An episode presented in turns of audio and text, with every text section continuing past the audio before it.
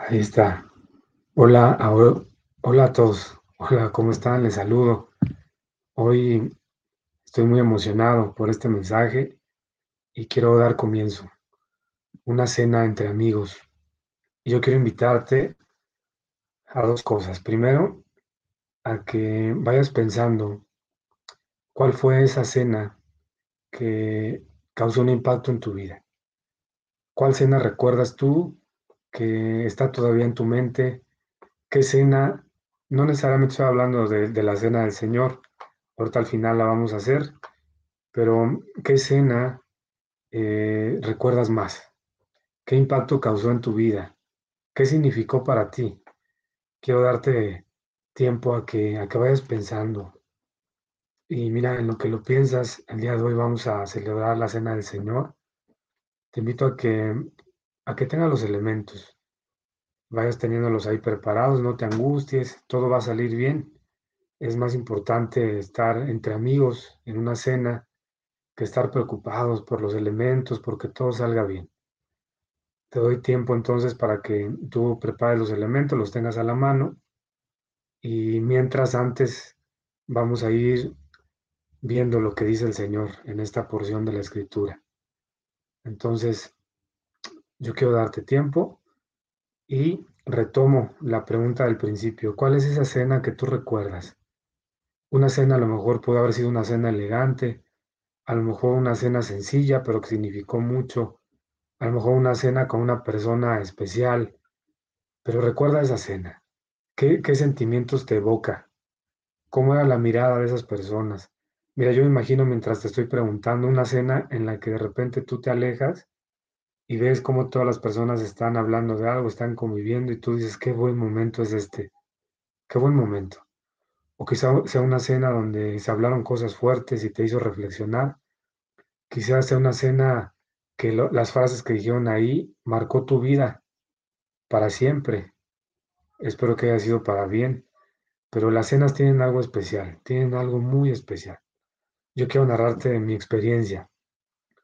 El día de ayer comentaba con una persona en el trabajo algo y ahorita me hizo recordar antes de entrar al tema.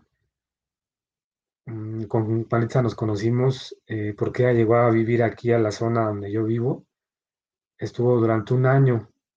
En ese tiempo nos conocimos, nos hicimos amigos, empezamos a tener una, eh, nos empezamos a llamar la atención entre los dos Y ella vive en una zona del norte de aquí del país. De repente yo empecé a tener comunicación vía telefónica con su familia, con su mamá, después con su papá. Y pues gracias a Dios se fueron dando las cosas. Y ya conforme su papá presentía algo de que yo tenía eh, pues buenas intenciones a- hacia su hija, empezó a portarse un poco serio, un poco, pues como todo papá, ¿verdad? Y yo le empezaba a llamar por teléfono, mire, no se preocupe. Y de repente Pues yo hablé con mi papá, le dije que me ayudara, que porque quería ir a hablar con sus papás de Maritza, porque pensábamos casarnos. Pasó más o menos un año y medio de esto. Y pues bueno, nos fuimos, mi papá y yo, nos fuimos, nos pusimos en camino, todo uno dice el camino, 22, 23 horas de camino en autobús para poder llegar. Llegamos, nos instalamos y durante el día nos llevaron a conocer algunos lugares, pero de repente el momento especial era la cena, era un sábado, porque en esa cena pues mi papá iba a hablar por mí para que pidiéramos la autorización de, de la mano de, de Maritza. Pero ocurrió algo, yo estaba muy preocupado por la cena, estaba muy preocupado qué íbamos a decir, estaba preocupado cómo íbamos a empezar. Y de repente antes de la cena, así eh, muy espontáneo, mi papá, pues, ¿sabe qué venimos? Habla con su papá, con mi suegro, y empieza a decirle el motivo por el cual venimos. Y eso a mí me sorprendió un poquito, pero no, no nos pusimos tanto de acuerdo con mi papá antes, pero ayudó, ayudó, ayudó. Ese momento, te platico, fue, fue muy especial, significó mucho para mí.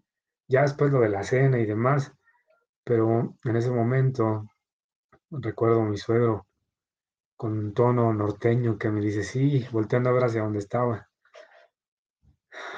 Supe que, supe que ibas a venir, me dice. Y y preparé la escopeta, me dice.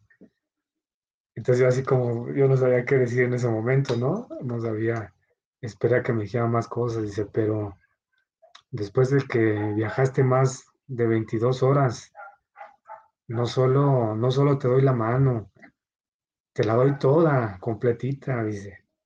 Entonces ahí se empezó a bajar un poco el nervio, ¿verdad? Y ya comenzó una plática un poco más eh, informativa, formal después, y al final dice, mira, yo nada más te quiero decir, si ella es feliz, nosotros, volteando a ver a mi suegra, vamos a ser felices. Y pues bueno, fue un momento que marcó muchas cosas buenas. Marcó muchas cosas buenas. Gracias a Dios por ese momento. Para mí significó mucho. Eh, un desafío muy grande viajar hasta aquel lugar, eh, ir a, hablar, a pedir algo que, que yo quería mucho, que era mi esposa, significó muchas cosas para mí. Y por eso yo te quise preguntar al principio, ¿recuerdas una cena? ¿Qué significó una cena? Una cena no siempre tiene cosas gratas, a veces tiene cosas difíciles, pero que nos van a ayudar en nuestra vida. Yo hoy quiero hablarte de una cena, una cena entre amigos, una cena de, de Jesús con sus amigos, una cena del Maestro que siempre aprovecha cualquier momento para enseñarnos, una cena, a veces en momentos difíciles. Y esta cena de la que te voy a narrar viene en un momento difícil, como quizá tal vez muchos de nosotros tuvimos en los días pasados, en la semana que, que está terminando. En los días pasados, en la semana que terminó, tuvimos días de tribulación, días difíciles, pero mires ahí cuando se presenta el Señor. Hay una canción de Hilson que se llama Entre llamas, y una parte que decía, hay uno más entre las llamas, hablando de cuando los tres jóvenes son echados al horno de fuego, pero ahí está Jesús con ellos en la prueba, está Jesús con ellos en la tribulación y dice la canción, hay uno más entre las llamas, hay uno más en el fuego de la prueba, hay uno más, no estás solo, está Jesús contigo. Y de esta escena de la que te quiero hablar es un momento de prueba, es un momento de tribulación.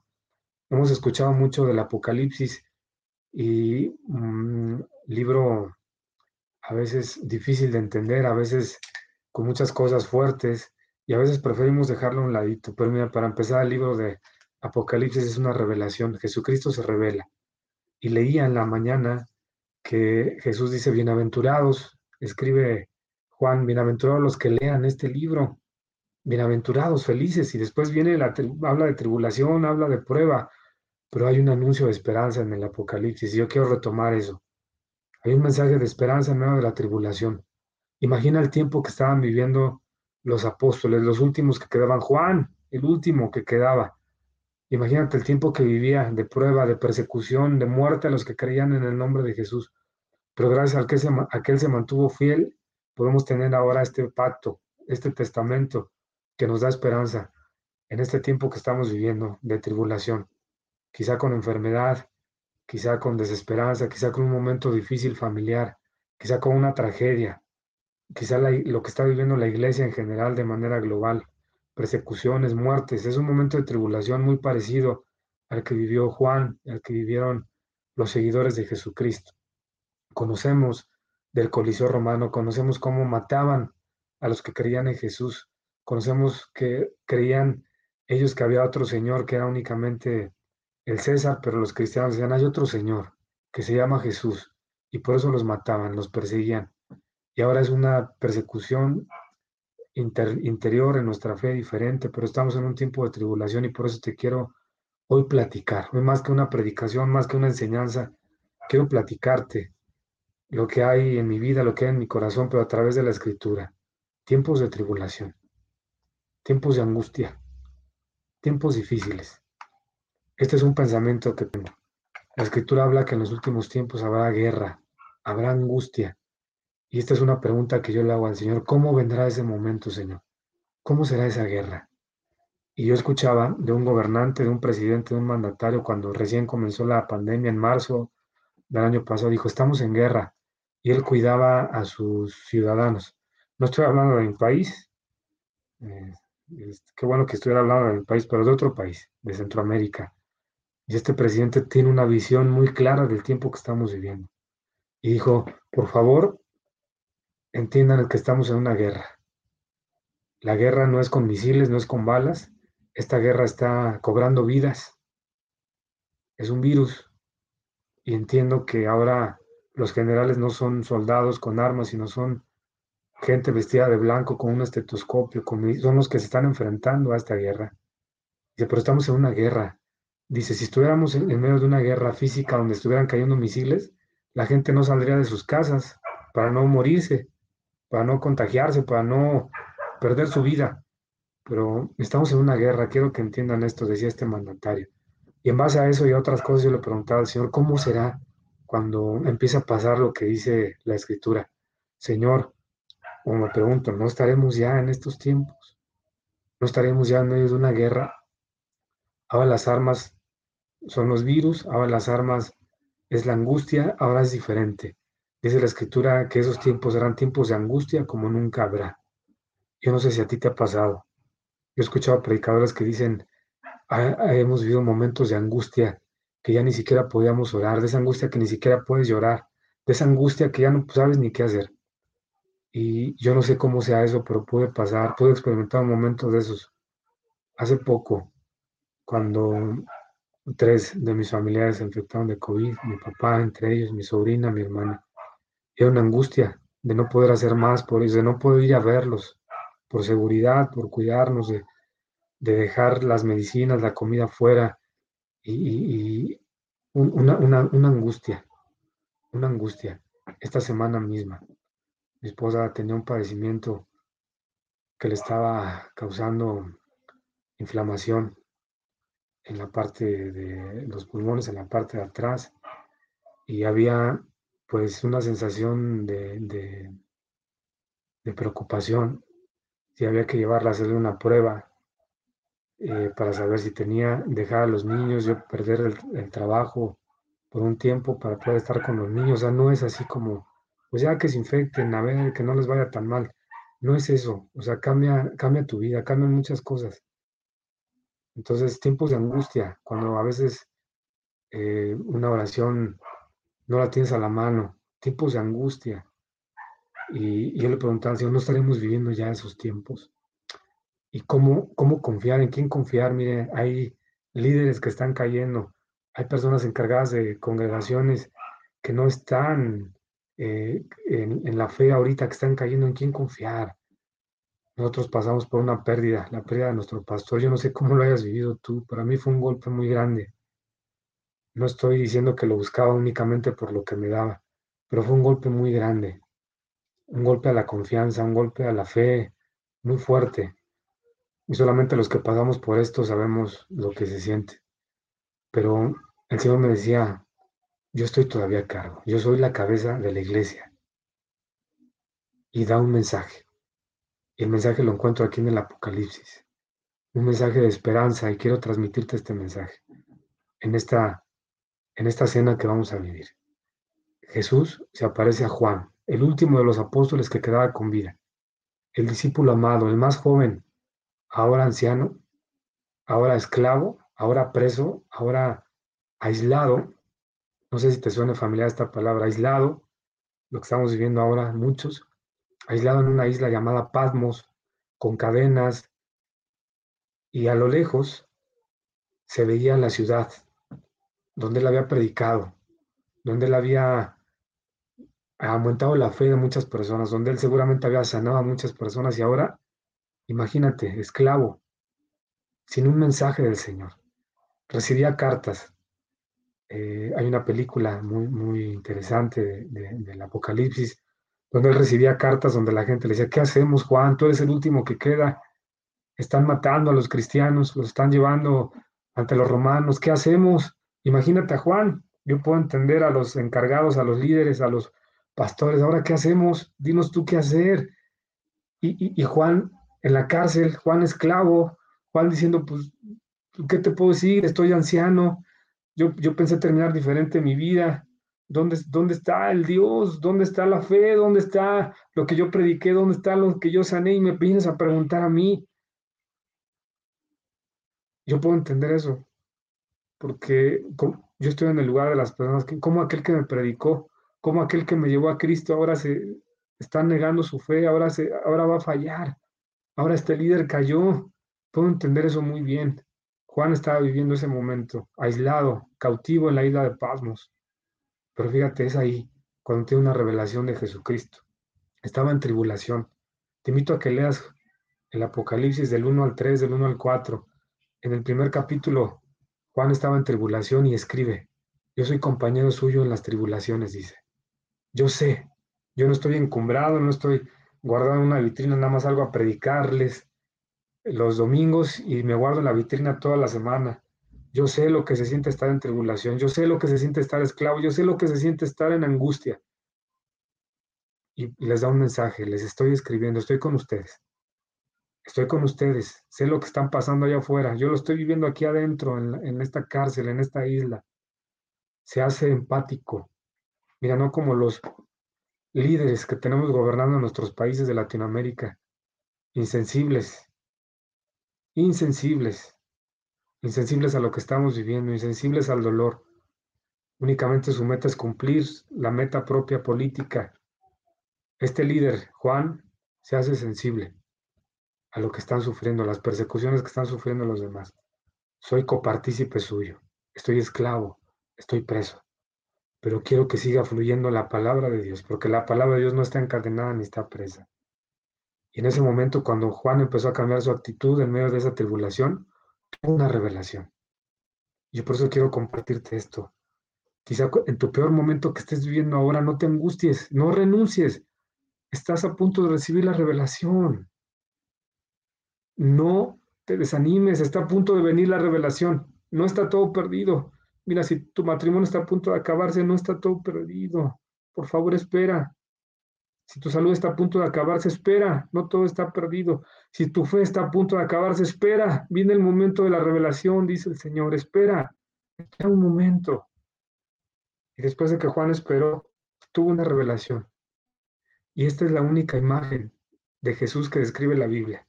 Y en este momento no lo vio crucificado, no lo vio ensangrentado, no lo vio derrotado, como a veces al enemigo le gusta mostrar a Jesús. Ahí como que no puede. ¿Sabes cómo lo vio? Potente, ¿Cómo describe esta imagen? Con una larga túnica y describe de oro. ¿Cómo lo ve? Con su cabeza y su cabello blancos. ¿Cómo lo ve con sus ojos como de fuego? ¿Cómo lo ve con sus pies de bronce? Con su voz potente, potente como el sonido de muchas aguas y con su rostro como el sol resplandeciente. Imagínate qué revelación. En su momento de angustia, en su momento de preso, en su momento de debilidad, esta revelación no lo vio ensangrentado, no lo vio débil, a ver si puedo ayudarte, pues vengo a ver. Lo vio potente, grande, firme, fuerte, y es como el Señor quiere que lo veas en este momento, es como se presenta a ti en este momento. Su larga túnica de oro ya no está en la cruz desnudo. Hay registros que dicen que Jesús fue crucificado desnudo, desnudo completamente, desnudo. Le quitaron su ropaje, le quitaron su túnica, expusieron lo que para nosotros es el pudor, la vergüenza de salir descubiertos. A Jesús lo despojaron. Pero ahora tiene su túnica, una túnica larga, una túnica elegante, una túnica firme. ¿Y qué le está diciendo? ¿Qué mensaje le está dando a Juan? Mira, ya pasó, ya pasó ese tiempo. Ya pasó ese tiempo en que yo estaba débil, en que me veían débil humanamente. Ahora ve mi túnica larga. Y la Biblia describe que con oro, con oro en el centro de su túnica. Imagínate, Juan viviendo esclavo, viviendo en pobreza, y Jesús se le manifiesta diciendo, mira, yo soy la solución. Yo soy el dueño del oro y de la plata. Yo te doy poder a ti para hacer riquezas. Te doy el poder. Veme, tengo el oro en tu tribulación. Lo ve con su cabeza y su cabello blanco, que está diciendo santidad transparencia. Juan, ya no pienses, ya no esté confundida tu mente, ya no esté confundida. Mira, cuando una persona está triste, está enojada, está sola, es cuando más ataques le vienen a su mente y caen adicciones de todo tipo. Él estaba preso, estaba aislado. Hay muchos países donde en esta cuarentena, en este aislamiento, muchos canales para ayudarle a la gente a pasar, empezaron a llenar de, de canales pornográficos para que pudieran pasar suave la cuarentena. Pero aquí Jesús se le aparece y dice, mira, que haya santidad en tus pensamientos, que haya claridad, no pierdas la claridad. Y en este momento me viene cuando Jesús estaba siendo crucificado, le ofrecen una mezcla, una bebida que era un narcótico. Y ese, ese narcótico se lo daban a los que estaban a punto de morir en la cruz para que no sintieran la muerte. Jesús dijo, no, no, no, yo no lo quiero. Quiero claridad en mi mente. Yo sé a lo que vine. Estoy salvando al mundo. No quiero adormecerme de mi mente. Quiero estar claro. Quiero estar firme. Eso significa la cabeza y el cabello blanco. Quiero pensamientos claros, pensamientos firmes. Yo sé a lo que vine. Sus ojos como de fuego, ojos purificados. Estamos, hablábamos de los sentidos hace poco. Necesito mis ojos purificados. Señor, purifica mis ojos. Juan, purifica tus ojos. Y en medio, aunque veas esclavos, aunque veas piedras, aunque veas cadenas, purifica tus ojos para que veas que yo estoy contigo en medio del fuego. Fue lo que vieron los tres jóvenes, Adrak, Mesad y Abednego. Vieron al Señor en medio del fuego. Y el Señor dice, Juan, y te dice a ti por tu nombre, por tu nombre, quisiera mencionarlos, pero di tu nombre. Purifica tus ojos, purifica tus ojos, no veas la crisis. Leía una frase en la semana que me gustó, decía, el matrimonio es difícil. El divorcio es difícil. Escoge. Hablar es difícil, no hablar es difícil. Escoge. Abre tus ojos, purifica tus ojos, no veas lo que, no te quedes con lo primero que ven tus ojos. También sus pies son firmes, como de bronce. Estabilidad, eh, Juan, quiero que seas estable, aunque estés viejo, aunque estés enfermo por dentro, tu espíritu se puede renovar, sé firme, pies de bronce que nadie lo mueve. Me estoy presentando a ti, Juan, y te estoy hablando. Te estoy hablando, Juan. Mis pies son firmes. Soy firme aunque tú te sientas débil, Juan. Este es un mensaje, mira, ese mensaje es para la iglesia de la Odisea.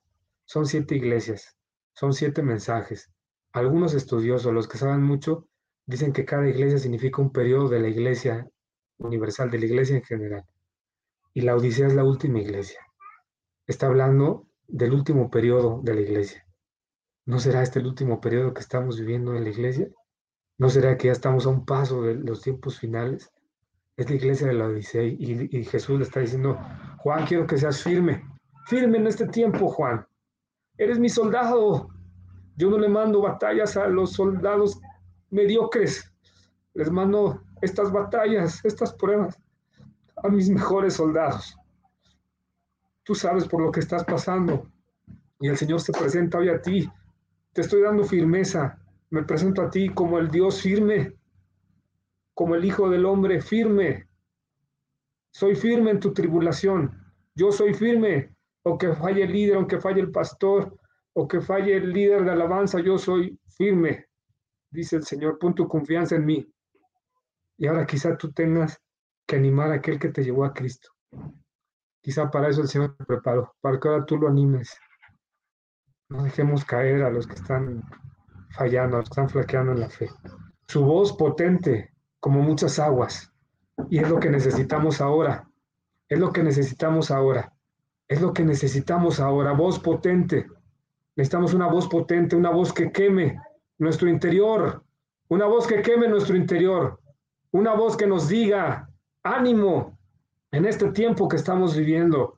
Una voz potente, una voz que nos diga, yo estoy contigo.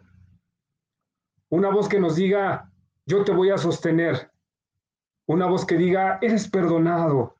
Una voz que diga, vas a salir de esta. Una voz que diga, no te angusties. Una voz que diga, mi gracia te basta en este momento. Necesitamos una voz potente. ¿Y sabes dónde viene esa voz potente? En la palabra, en la escritura. Toma la palabra, toma la palabra, toma la palabra en este momento, su rostro resplandeciente como el sol, su rostro ungido. Eso fue, esa fue la imagen de Jesús. Yo quiero recomendarte cómo me gustaría que se pudiera transmitir una canción que describe esto. La canción se llama, te la voy a, te la voy a decir, El digno Dios. Búscala así. El digno Dios, el grupo se llama Alfarero y hace una descripción de lo que yo te acabo de decir. Sus ojos, su rostro como el sol resplandeciente. Esa es la imagen que en tu peor momento de debilidad tú puedes cerrar tus ojos y ver así a Jesús. Estoy hablándote antes de la cena, antes de lo que pasó con la cena. Y mira, ya en el capítulo 3, en el mensaje a la iglesia de la Odisea, antes de cenar, Jesús habla directo con Juan como un amigo, como un amigo sincero, como un amigo que se dice la verdad. Mira, la iglesia en general maquillamos, maquillamos mucho las cosas. ¿Te acuerdas lo que pasó con Ananías y Zafira? Que quisieron engañar a Pedro y a los apóstoles vendiendo un terreno y diciendo que el dinero que traían era todo lo que valía. ¿Qué pasó con ellos? Cayeron fulminados y muertos. ¿Sabes por qué? Porque estaban mintiendo, no les costaba nada decir. Nos quedamos con una parte y les ponemos otra, pero estaban maquillando las cosas y cayeron fulminados muertos. ¿Qué tan fuerte era la presencia de Dios en ese momento? Que ante su presencia cayeron muertos. Imagínate, si eso siguiera pasando ahorita, ¿cuántos ya nos vemos? ¿Cuántos estuviéramos ya fulminados? Porque maquillamos las cosas a veces, con ese maquillaje cristiano. Pero aquí el Señor está invitando a la intimidad. Hay que saber también con quién abrirse, ¿verdad? Hay personas con quien nos podemos abrir. Hay personas a quien acudir, a compartir, para buscar a Jesús para que nos dé la ayuda. Porque a veces cargamos a una sola persona. La cargamos, porque es el líder, porque eso aprendimos. Pero mira, Jesús está a cargo de la iglesia, Él es la cabeza, acudamos a Él. Entonces, eh, empieza a haber una plática de amigos. Jesús empieza a hablar como amigo. Un amigo te advierte, un amigo te sacude, un amigo te dice las cosas. Cuando empiezas a entrar en una relación y empieza a haber confianza, un amigo te va a decir, oye, espérame, no, no, no hables tan negativamente. Oye, espérame, habla un poquito más. Oye, cuando empieza a haber amistad, ¿sí? Cuando empieza a haber una relación de confianza. Yo te voy a narrar lo que pasa antes de Apocalipsis 3:20. Esa frase que hemos y que conocemos mucho. ¿Sabes qué pasó antes? Te voy, te voy a narrar. Yo no quería que esta fuera tanto una enseñanza, quiero más bien platicarte lo que pasa en una tribulación y cómo Jesús se aparece para animarnos. Apocalipsis capítulo 3, versículos del 14 al 22. Yo voy a tomar el versículo 20 nada más al final, pero quiero narrarte qué pasa antes. Dice así. Y escribe el ángel de la iglesia en la Odisea. He aquí el amén, el testigo fiel y verdadero, habla de Jesús. El principio de la creación de Dios dice esto. Toma en cuenta esta frase, el principio. Esta frase, acuérdate, te voy a decir algo más adelante.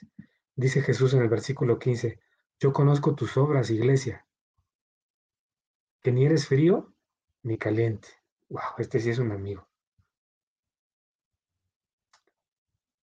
Pero por cuanto eres tibio y no frío ni caliente, te vomitaré de mi boca. Porque tú dices, yo soy rico y me he enriquecido y de ninguna cosa tengo necesidad. ¿Te suena familiar eso?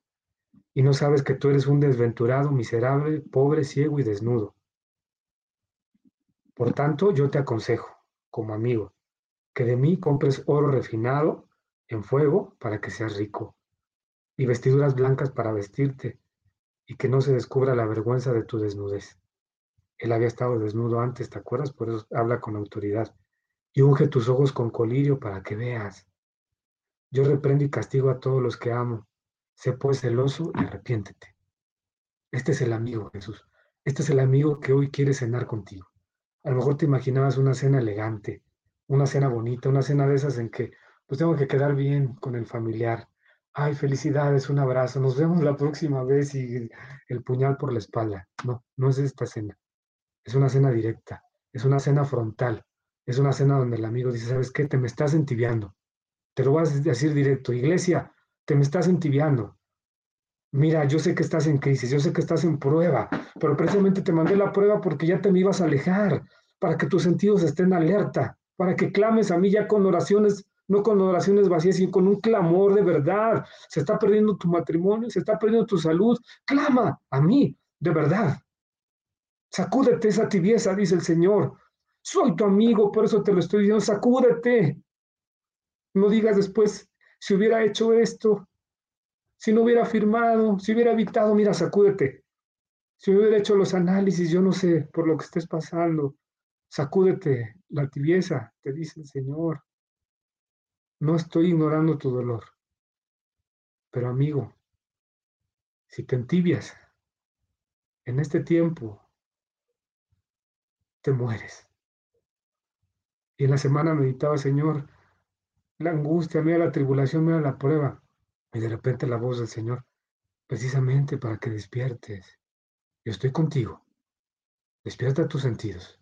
Estate alerta, que te necesito para que animes y alientes a los demás. Está bien, Señor. Está bien, Señor, ya te entendí.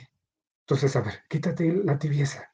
Decídete, conságrate a mí de una vez. Ya no juegues a la iglesia. No seas tibio. Es el primer mensaje. El segundo mensaje, ya no seas orgulloso. Mira, no seas orgulloso. Tú hablas de que tienes todo. Y no tienes nada, dice el Señor.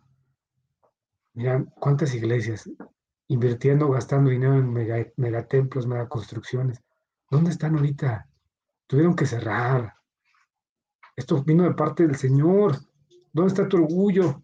¿Dónde están tantos miembros en tu congregación? ¿Diez mil? ¿Cuántos me dijiste? ¿Veinte mil miembros? ¿Cincuenta mil miembros?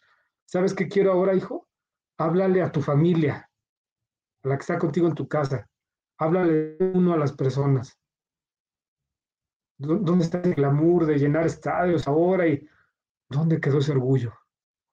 ¿Dónde quedó ese orgullo? Dice el Señor. La iglesia me estaba representando a mí, dice el Señor. Mira, te, tengo.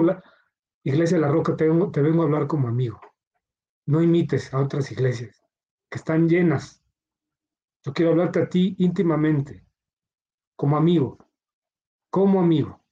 Se quedó atrás el tiempo de llenar estadios, de llenar congregaciones de 20 mil, 30 mil. Te estoy hablando a ti como amigo. Sacúdete la tibieza. ¿Estás en prueba? Ok. ¿Sabes cómo sale el oro? Eso que todo el mundo desea. Se tiene que purificar en fuego. Y para los que saben el proceso químico, de todo lo que tiene que desprenderse del oro, todo lo, todo lo, lo que no sirve, tiene que subirse mucha temperatura. Y si estás en prueba en este momento, no te desalientes, no te desalientes. Dios te está purificando. Dios está quitando lo que te sobra, ¿sabes? De cuánto orgullo me tuvo que mostrar el Señor esta semana. Yo me creía con derecho a muchas cosas. Y así me plantaba donde iba. Y no vuelven a hacer lo mismo, no vuelven a humillar. Yo tengo derecho, yo voy a hacer y yo voy a imponer. Y mira, el Señor me dice, espérame, ¿qué tienes? Te estás convirtiendo en un cobrador cuando tú eres deudor. Me debes todo a mí. Orgullo, ¿qué tal el orgullo? Yo tengo tanto tiempo, yo soy el que manda, yo soy... Mira, dice el Señor, en la prueba, en la prueba, en la prueba únicamente dependes de mí. En la prueba únicamente dependes de mí. Una madrugada en esta semana cuando Señor ayúdame a decidir si le digo a mi esposa que voy a hacerse la prueba en lugares donde están saturados de contagiados, eh, anuncio al trabajo que no voy a ir, me quedo con los niños. Señor, ayúdame. No tengo otra ayuda más que tú en este momento. Hay familia cercana, yo lo sé, pero en que solamente en la prueba, en un desierto no se pasa acompañado. Estás en la prueba, estás solo. Entonces el Señor dice, te quiero purificar. Quiero que se quite tu vergüenza en la prueba y a lo mejor estás expuesto ahorita a tener que hablar más, estás expuesto a que te critiquen, por eso el Señor quiere quitar tu vergüenza. La vergüenza se quita pasando por momentos de vergüenza. Quiero cubrirte, dice el Señor. Unge tus ojos para que veas. Te quiero disciplinar. Eso lo leímos en, este, en esta porción. Te quiero disciplinar porque te amo. ¿Cuántos papás a la altura de ahorita sabemos y lo aprendimos en el camino, que la disciplina es necesaria. No todo es apapacho, no todo es amor. Y al final el Señor dice, el que venza se sentará conmigo en el trono. Este es un momento de prueba. Y a lo mejor conectas con este mensaje para encontrar una solución. Y mira, qué bueno, qué bueno, qué bueno. Yo le pido a Dios que mientras yo te hablo, a tu mente le habla a tu espíritu para que te ayude a vencer. No soy yo, mira, yo soy una persona sujeta a pasiones, a pruebas, a aflicciones. Yo platico mucho con mis padres, no me gusta que me vean así como... Bueno, esto da para otro tema, pero yo quiero que vean a Jesús. Vean a Jesús. Así como yo a veces pongo mi esperanza en una persona, pero es una persona que flaquea. Pon la mirada en Jesús, de Él viene la fortaleza. Yo te quise hablar de esto. ¿Sabes por qué? Porque estamos viviendo un tiempo como en el Apocalipsis, un tiempo de prueba, un tiempo de aflicción, un tiempo de dificultad, pero quiero animarte a que veas la imagen de Jesús. Quiero animarte a que estás en un proceso para quitar lo que sobra, para quitar el orgullo, para quitar la tibieza, para que puedas ver, hablar de forma diferente. ¿Y sabes por qué te digo esto? Te dije al principio que tomaras en cuenta la palabra principio. Hay la gente que es experta en, en, en esas cuestiones de guerra espiritual, de estrategia, habla de principados, de potestades. Y a veces cuando decimos principado, no, no, no, yo no me meto esas cosas, pero mira, principado es un principio. Potestad es un gobernante. Entonces, ¿qué es lo que estamos viendo? A veces no, vemos, veíamos el libro de Apocalipsis porque veíamos el jinete y, y todo lo que va a pasar. Pero mira, hay, hay que ser entendidos. Principado es un principio. Potestad es un gobernante. Y estamos ya en esas batallas. Hay principios que están siendo dictados desde el gobierno, desde las autoridades, desde la sociedad. No esperes ver un monstruo. Es un principio, principios de muerte principios de muerte. Hay que estar atentos. Bien, nuestros países no son tan diferentes. Nuestro presidente es amigo del de Argentina, el de Argentina del, que, fue de Bolivia, el del de Venezuela, imagínate. Y yo platicaba con mi esposa, mira, en nuestro país están levantando una cortina de humo para que la gente se centre en unas cosas y sabes qué está pasando. Se está armando como un Venezuela y lo cancelo y Dios nos libre se están quitando instituciones que al final pueden servir para equilibrar los poderes. Se están haciendo las cosas que se hicieron en Venezuela. Y ahorita los hermanos de Venezuela que no pueden quitar ese gobierno de tantos años. Yo, no estoy hablando de partidos, ¿entienden? Ni de política. Estoy hablando de principios. Y digo, Señor, que nadie ve lo que está pasando. Yo quisiera tener la influencia de poder llegar a esas esferas. O oro porque alguien se levante y, y, detenga esos principios, principios de muerte. Y mira, estamos pasando por la pandemia. Hay muerte en nuestros países de Latinoamérica. La pandemia en América Latina parece que se vino a quedar. En otros países fue desarrollándose de una forma diferente, pero ¿sabes por qué? Porque los principios son diferentes, la cultura es diferente, pero en Latinoamérica es una mezcla de muchas cosas. Y dice la escritura que cuando hay hay un mal gobernante, todos los demás sufren. Y aquí hay principios. Estoy hablando de principios que están abriendo puertas a espíritus de muerte en nuestros países. Y, dime qué iglesia está intercediendo por eso. hay iglesias que están peleando porque a mí me toca la alabanza y ahora a ti te tocó eso. O sea, dime qué iglesia está intercediendo por eso. Porque se levante alguien con autoridad. Mira, yo tengo una experiencia, me mueve mucho estos temas de, no de política, sino de los principios que se mueven ahí. En Bolivia, que el expresidente de Bolivia es amigo del de Argentina, estuvo un tiempo aquí en México, este, con Cuba, Venezuela y demás. Eh, lograron sacarlo del poder porque llevaba muchos años religiéndose. Entró un partido cristiano al poder. Estuve viendo los videos. Pues mira lo que pasó. El partido era cristiano porque lo decían, vamos a sacar a la Pachamama de aquí, de la casa de gobierno, y vamos a meter a Jesucristo. Eso, eso suena bonito para un culto. Y mira, las reuniones eran unos cultos. Al final, la gente, por como sacaron al gobierno del, del expresidente de Bolivia, le dio un voto de castigo, hicieron elecciones y eligió a un partidario del presidente que sacaron. Y el Partido Cristiano no ganó. Porque no era para hacer un culto, esto es una reflexión. No era para hacer un culto ahí. Era para cambiar los principios.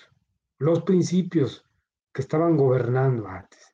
Entonces, principado, a veces decimos, no, voy a reprender principado, son principios.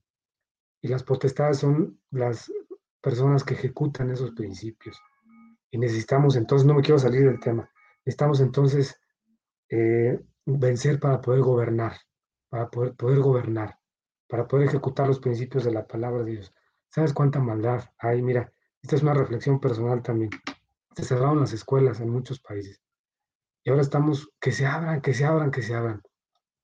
Y, y, me daba, esta es una forma de pensar personal, no necesariamente la tienen que compartir todos.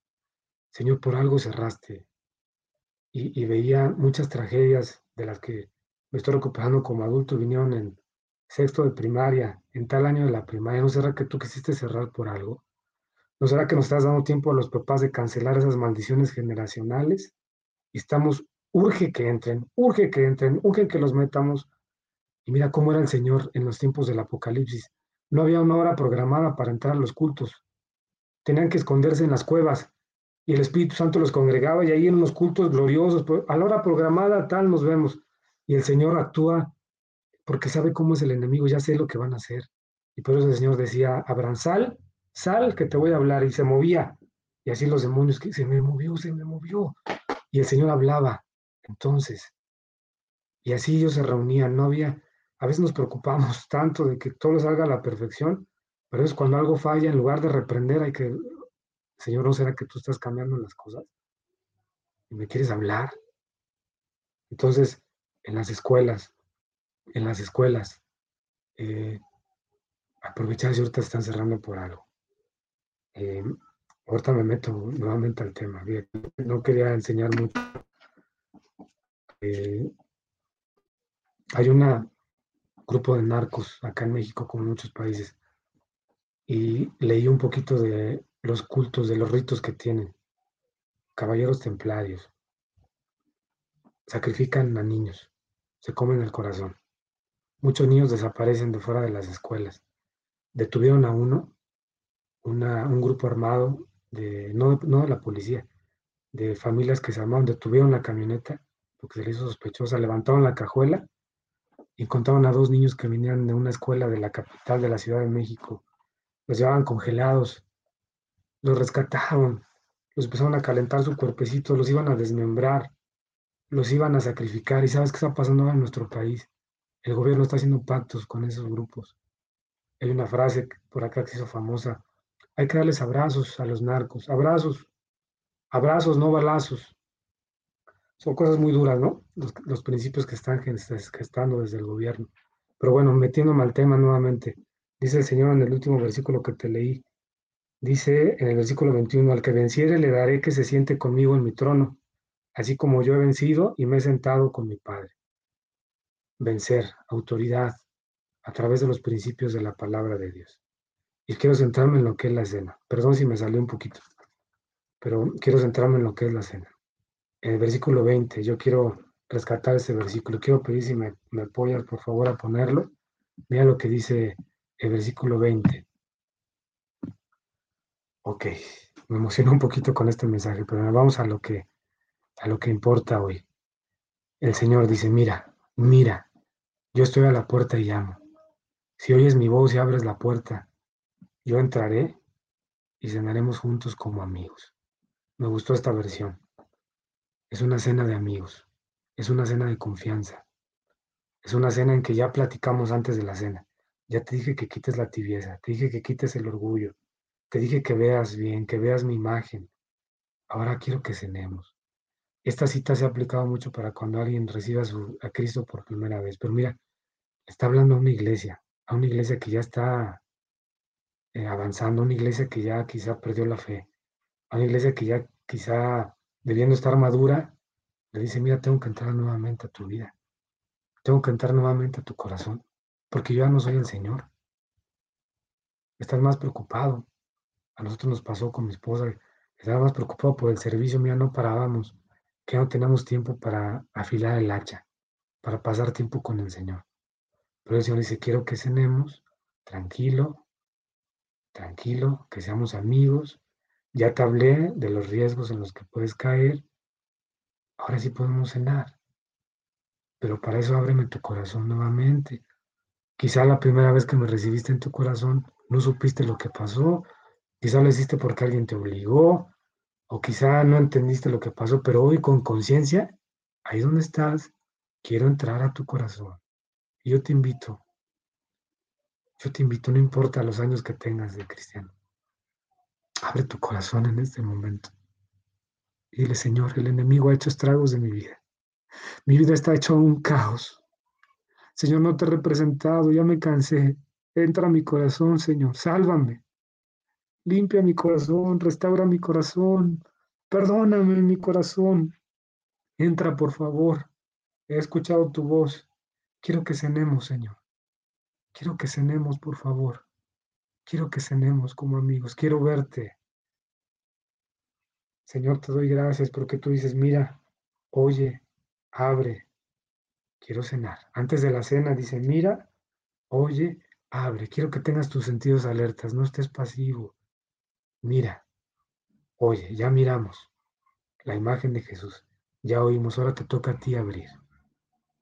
Y ahí donde estás, mira, quiero dejar ahí la cita. Los elementos aquí los tengo. Aquí los tenemos con mi esposa. Te invito por favor a que prepares tus elementos en este momento. Quizá no me veas, pero no es importante. El Señor te dice, mírame a mí. Oye lo que te acabo de hablar. Ábreme la puerta de tu corazón nuevamente. Quiero que cenemos, por favor, amigo. O el Señor no te llama pastor, apóstol. No sientas vergüenza si estás pasando por un momento duro. O el Señor te dice, amigo, te quito la carga, te quito la carga. Eres mi amigo. Antes de ser siervo, eres mi amigo. Amigo, te quise hablar de esto duro, pero ahora quiero que cenemos. Quiero que cenemos juntos. Prepara los elementos ahí donde los tienes. Por favor, prepáralos. Te doy un momentito ahí donde estás.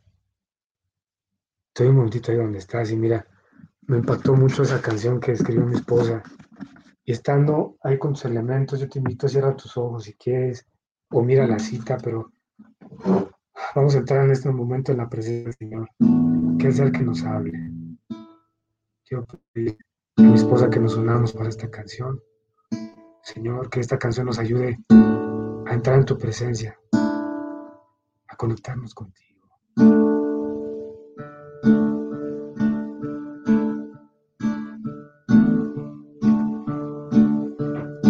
Estando en tu presencia, te alabo, Señor, porque eres todo para mí, porque sin ti no soy feliz, porque a tu lado yo quiero vivir. Cierra tus ojos y dile, Señor, entra, que tu presencia entre a mí, que yo pueda entrar en tu presencia, que podamos prepararnos para cenar juntos. Estando en tu presencia, te alabo, Señor, porque eres todo para mí, porque sin ti no soy feliz, porque a tu lado yo quiero vivir. Oh Señor, tu presencia. Ahí con todo tu corazón, ve a Jesús, dile Señor, quiero tu presencia. ¿Quién soy yo para que vengas a visitarnos? Por supuesto que te abro la puerta, aunque esté sucia mi casa, aunque esté en desorden mi vida, Señor, tú no vienes a juzgarme, vienes a perdonarme, a levantarme. Quiero tu presencia, porque es la única que me va a ayudar a poner orden en mi vida. Me quito esa vergüenza de haber sido cristiano y fallar. Delante de ti como amigo, Señor, sí te necesito me quito la vergüenza, me quito el orgullo y te digo, ven Señor. Estando en tu presencia, te alabo Señor, porque eres todo para mí, porque sin ti no soy feliz, porque a tu lado yo quiero vivir porque a tu lado yo quiero vivir. Porque a tu lado yo quiero vivir.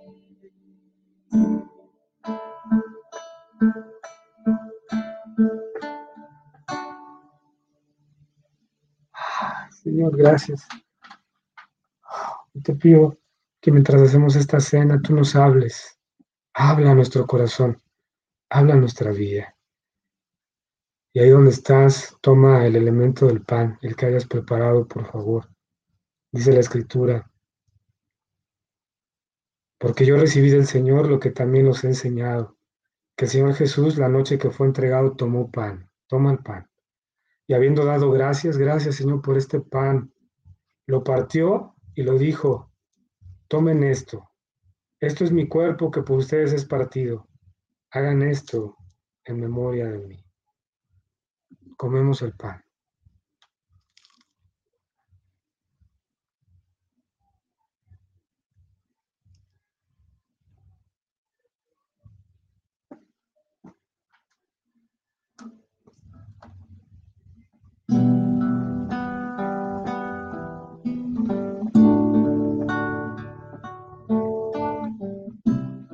Gracias Señor por compartir tu pan con nosotros como amigos. Gracias porque hoy nos hablaste como amigo. Nos hablaste, quita la vergüenza, quita la tibieza, quita el orgullo. Yo estoy contigo en la prueba de la tribulación.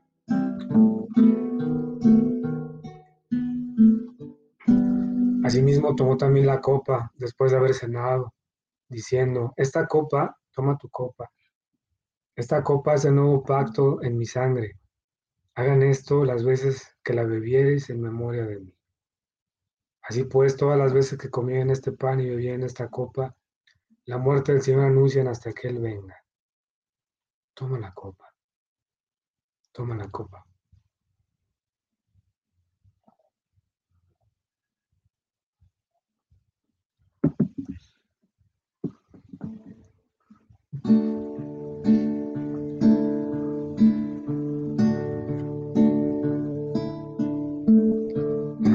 Por este regalo. Yo te pido, Señor, que tú hagas tu obra. entrego a ti mi debilidad. entrego a ti, Señor, mi flaqueza, pero que sea tu gracia la que en este momento nos envuelva. Todos te necesitamos a ti, Cristo. Tú eres la cabeza de la iglesia. Tú eres quien nos da fortaleza en nuestros momentos de tribulación. Tú eres quien nos da la salida. Yo te oro en este momento, Señor, para que como iglesia La Roca nos llenemos de fortaleza, Tú sabes lo que cada uno está pasando, Señor. Que nos llenemos de esperanza, que quitemos la vergüenza de pedir ayuda, que hablemos con confianza, Señor. Tú estás en medio de nosotros y nos has traído este mensaje. Gracias, Señor, porque tú dices, mira, yo estoy a la puerta y llamo y di tu nombre. Si oyes mi voz y abres la puerta, yo entraré y cerraremos juntos como amigos. Y mira, y ahorita, para aquel que todavía está diciendo, pero yo no soy digno, pero como yo siendo cristiano, pero yo fallé, mira, este que está hablando falla y falla muchas veces también. Pues yo quiero invitarte. Hay una historia de una persona que había escuchado de Jesús y llegó a su casa y entró a su cuarto y prendió la luz. ¿Y sabes cómo encontró su cuarto desordenado?